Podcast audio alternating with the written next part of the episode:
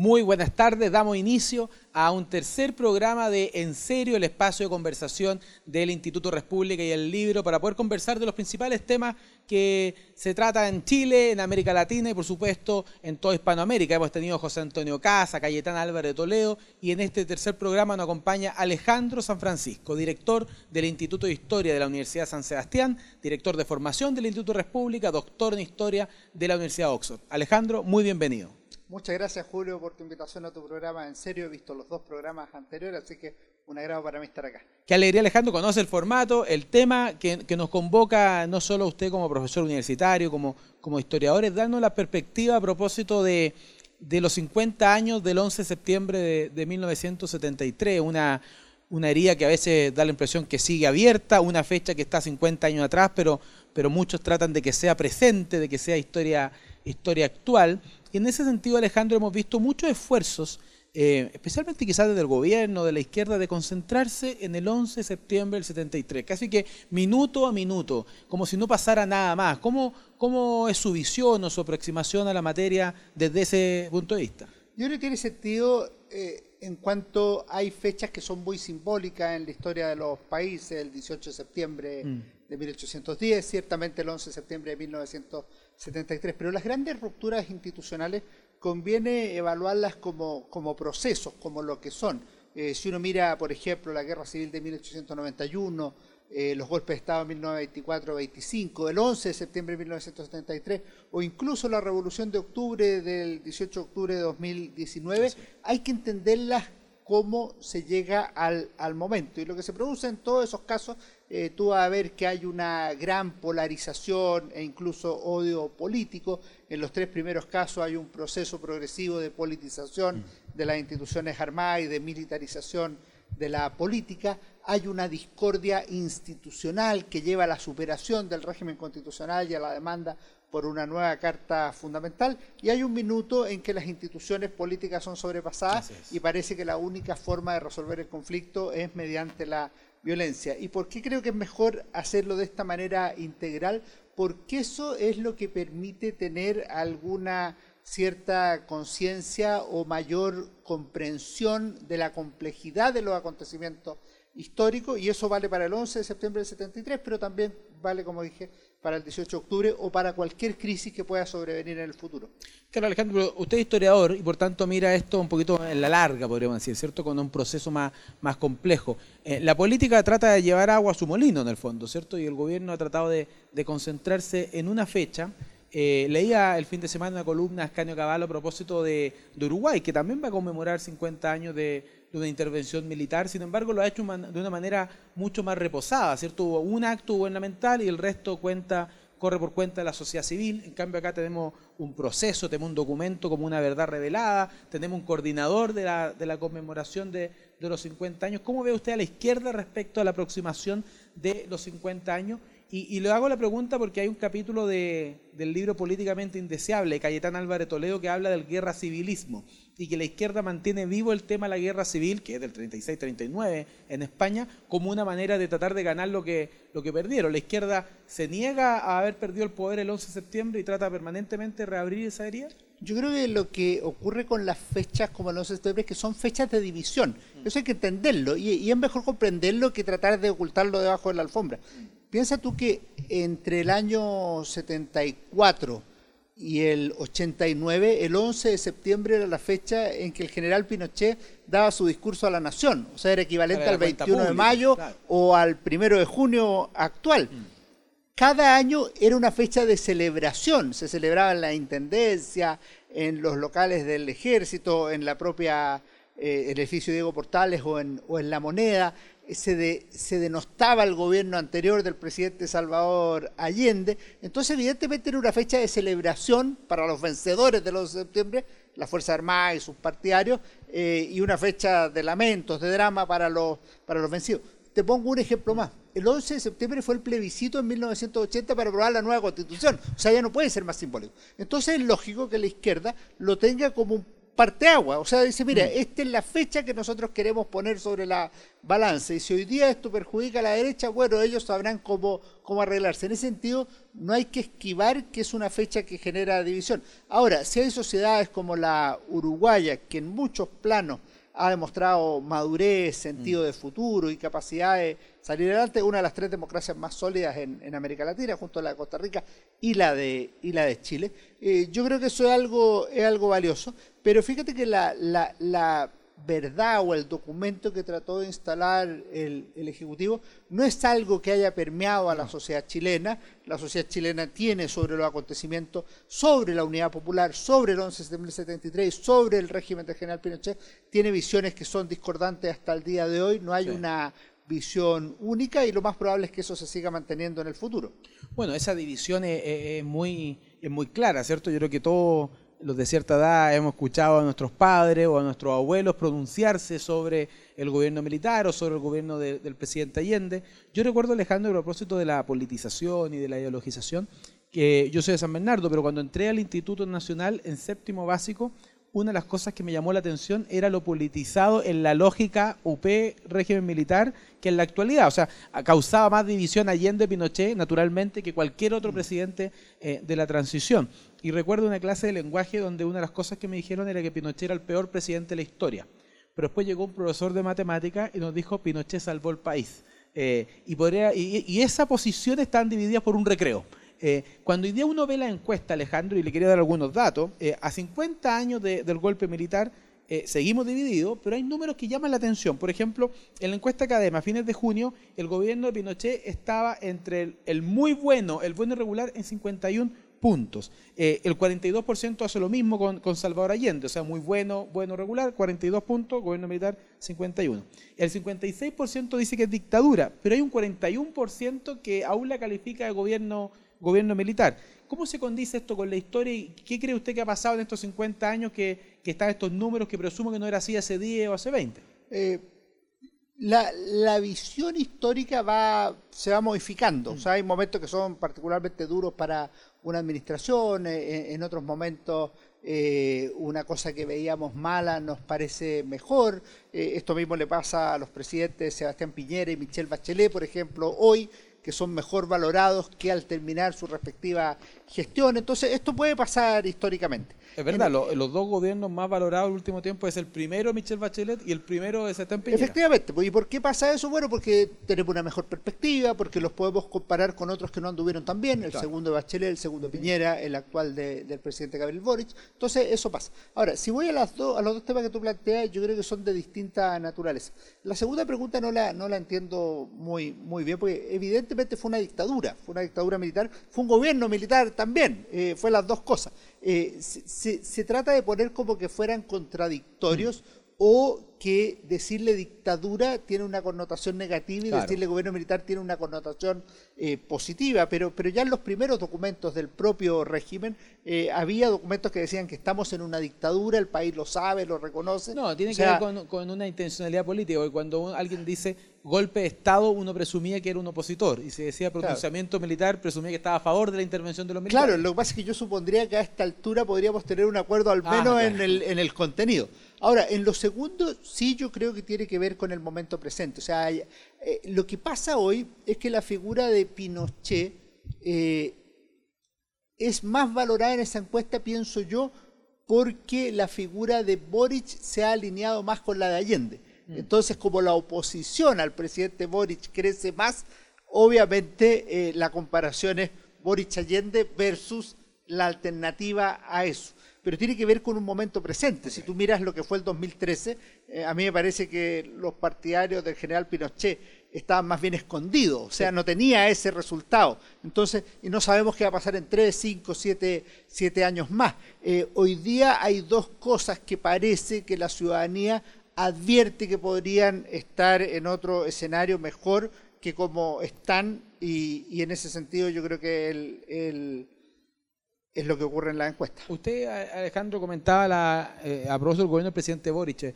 También creo yo que octubre de 2019, la revolución, eh, tiene que haber, el intento de revolución tiene que haber también influido en esto, porque eh, yo veía, me tocaba estar en el gobierno de octubre de 2019, pero veía las redes sociales y muchas cosas de las que circulaban era más bien de 30, 40, 50 años atrás. O sea, la gente decía, mira, esto es lo que nos tocó vivir, este era el nivel de violencia, este era el nivel de odio, y por tanto para las generaciones que naturalmente no vivimos eh, esos hechos por una cuestión cronológica, eh, esto era lo más parecido a lo que nos habían hablado nuestros padres o nuestros abuelos. ¿Habrá influido algo también? Ciertamente, yo, y yo creo que tiene una lógica, no hay que comparar forzadamente, pero si uno mira la Revolución de Octubre y lo mira con un año, un año y medio de proyección, se parece al primer año de la Unidad Popular. O sea, la expectativa de un cambio radical del orden existente, de una sociedad más justa. Porque esto es una invitación a todas las personas, partidarias o contrarias al gobierno de la Unidad Popular. La Unidad Popular despertó expectativas de, lo que los, de que los sectores más pobres, los postergados de siempre, iban a tener por primera vez una presencia más grande en la sociedad, en la educación, en la cultura, en el acceso a ciertos bienes que se le habían negado eh, y también, eh, por supuesto, en materia económica. Y en el primer año se ve como una fiesta del consumo, se ve como que las cosas están mejor y podríamos decir que las expectativas se están cumpliendo. Ahora, eso pasa en la Revolución de Octubre eh, y se sigue manteniendo esa expectativa. Ahora, lo que ocurre con ese horizonte de expectativas, como le llamaba Koselek, es que después se transforma en espacio de experiencia. O sea, yo empiezo a ver la realidad cotidiana. Y en ese sentido la Unidad Popular fue un gobierno que tenía taras, problemas, errores, caídas, eh, mercado negro, inflación, eh, desabastecimiento. Y la Revolución de Octubre lo que trae también, además de esperanzas, trae violencia, mm. eh, la Convención Constituyente, además de la posibilidad de una constitución mejor, trae circo, excesos, eh, extremos Chile plurinacional y el gobierno de Gabriel Boric, además de traer al presidente más joven de la vida republicana, de tener grandes expectativas, trae caída en la encuesta, mala gestión y otros problemas que la gente empieza a ver. Y eso marca la, la caída de lo que uno podría llamar eh, objetivamente o críticamente el octubrismo mm. de la radicalización de la política y lo mismo pasó en la Unidad Popular. Así, Alejandro, yo creo que la izquierda ha sido tremendamente efectiva eh, en demonizar el 11 de septiembre, en quitar la legitimidad del 11 de septiembre, que eh, eh, leía un tuit del ex convencional Baza que decía que un buen consenso sería decir que nunca un gobierno constitucional puede ser derrocado hay varias dudas que pueden quedar ahí, si era un gobierno constitucional, si era un gobierno democrático, si era un gobierno que respetaba la separación de poder, etcétera, etcétera. Pero, pero es un discurso como es un guion ya establecido y, palabras que se repiten permanentemente respecto a, eh, a la legitimidad del, del 11 de septiembre, por supuesto con las lamentables y condenables violaciones de derechos humanos que sucedieron a posteriori. Dicho eso, hay también una idealización del proyecto de la Unidad Popular. O sea, hay grandes líderes del Partido Comunista que dicen que es un proyecto que, está inconcluso, que no está derrotado, que está más vigente que nunca. Eh, ¿cuál, era el proyecto de la Unidad Popular para Chile? Hay un, hay un video de, Gonzalo Arenas que circula en redes sociales muy, muy potente. Decir, mira, Fidel Castro tenía este proyecto, este, esta aplicación de la teoría marxista. Eh, Salvador Allende tenía este otro camino, que era la revolución institucional, pero el fin era el mismo el fin era el poder total. Incluso eh, está esta famosa eh, frase del Che Guevara que dice, para Allende, que por otros caminos trata de obtener lo mismo. ¿Y qué era eso mismo? Presumo que el poder político. ¿Cómo lo ve usted como historiador? Sí, yo creo que son, son dos cosas las que tú planteas y las dos son eh, particularmente relevantes. En el, en el primer tema, yo creo que hay un acuerdo total que un gobierno constitucional no puede ser derrocado. Yo, yo no, no conozco eh, grupos relevantes políticamente que sostengan lo contrario. Claro, que diga que un gobierno democrático, constitucional. Yo no conozco ningún grupo. Lo que ocurre con el problema de la unidad popular, lo que ocurre en 1924, lo que ocurre en 1891, es que se quiebra la, comprensión de la constitucionalidad del gobierno. Eh, y eso es lo grave. Entonces, hay una cosa a priori eh, que influye en la comprensión de lo segundo, de la ruptura institucional. Entonces, si se viola la constitución y las leyes, ¿Deben las instituciones armadas o los sectores eh, políticos o el pueblo seguir obedeciendo a un gobierno que viola la constitución y la ley? Esa es la discusión que está detrás de los quiebres institucionales, no, no es otra cosa. Lo mismo pasó, ojo, el, 18 de octubre y las personas que avalaron la, la, ruptura del 18 de octubre o el uso de la violencia del 18 de octubre es por las malas pensiones, por la mala calidad de la política, por la incapacidad de resolver los conflictos. Ojo con eso porque en esto hay que ser más, más fino en el, en el análisis. Lo que ocurre, por ejemplo, el 22 de agosto del 73 en la Cámara de Diputados es que la Cámara acusa al gobierno del presidente Allende de violar la Constitución en los derechos y garantías constitucionales y en el principio de separación de poderes.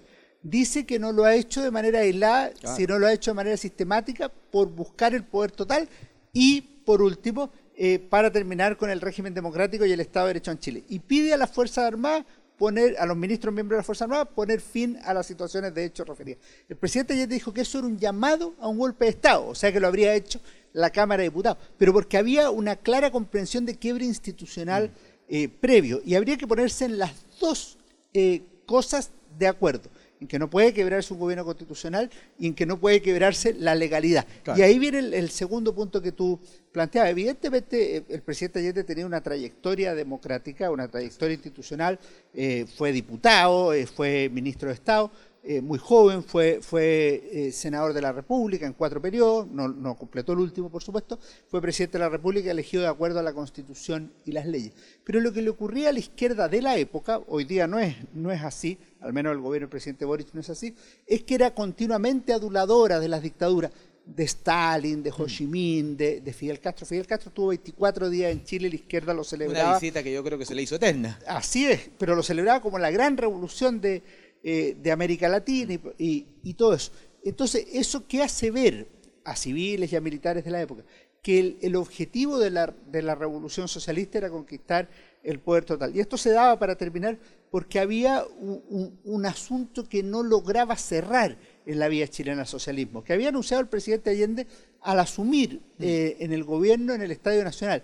Dijo, citando a Engels, se puede hacer la revolución en libertad, en pluralismo, en democracia. Es decir, se puede hacer la vía chilena del socialismo en aquellas sociedades, decía Engels, donde la mayoría del poder político representativo o la mayoría social eh, son partidarios de esa revolución.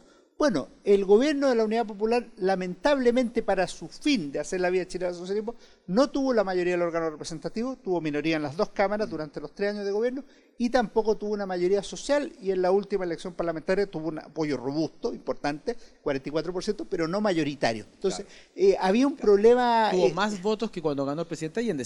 no sé más votos, más votos porcentualmente, pero eh, no mayoritario. Pero no mayoritario.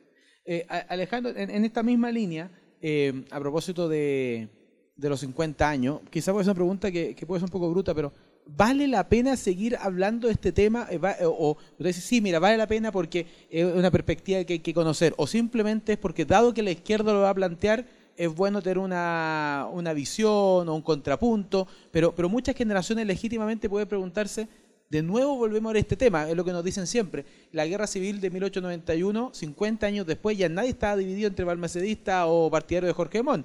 Eh, en Europa tuvieron, una, tuvieron guerras mundiales, después tiene la Unión Europea. Nosotros tuvimos una división profunda, radical como en el 73, 50 años después seguimos marcados por la, por la misma discusión. Eh, le está preguntando a la persona equivocada porque obviamente vale la pena. obviamente vale la pena. Para personas, eh, obviamente la discusión pública, mira, discusión pública. Este es un tomo de la historia de Chile 1960-2010 de la Universidad de San Sebastián.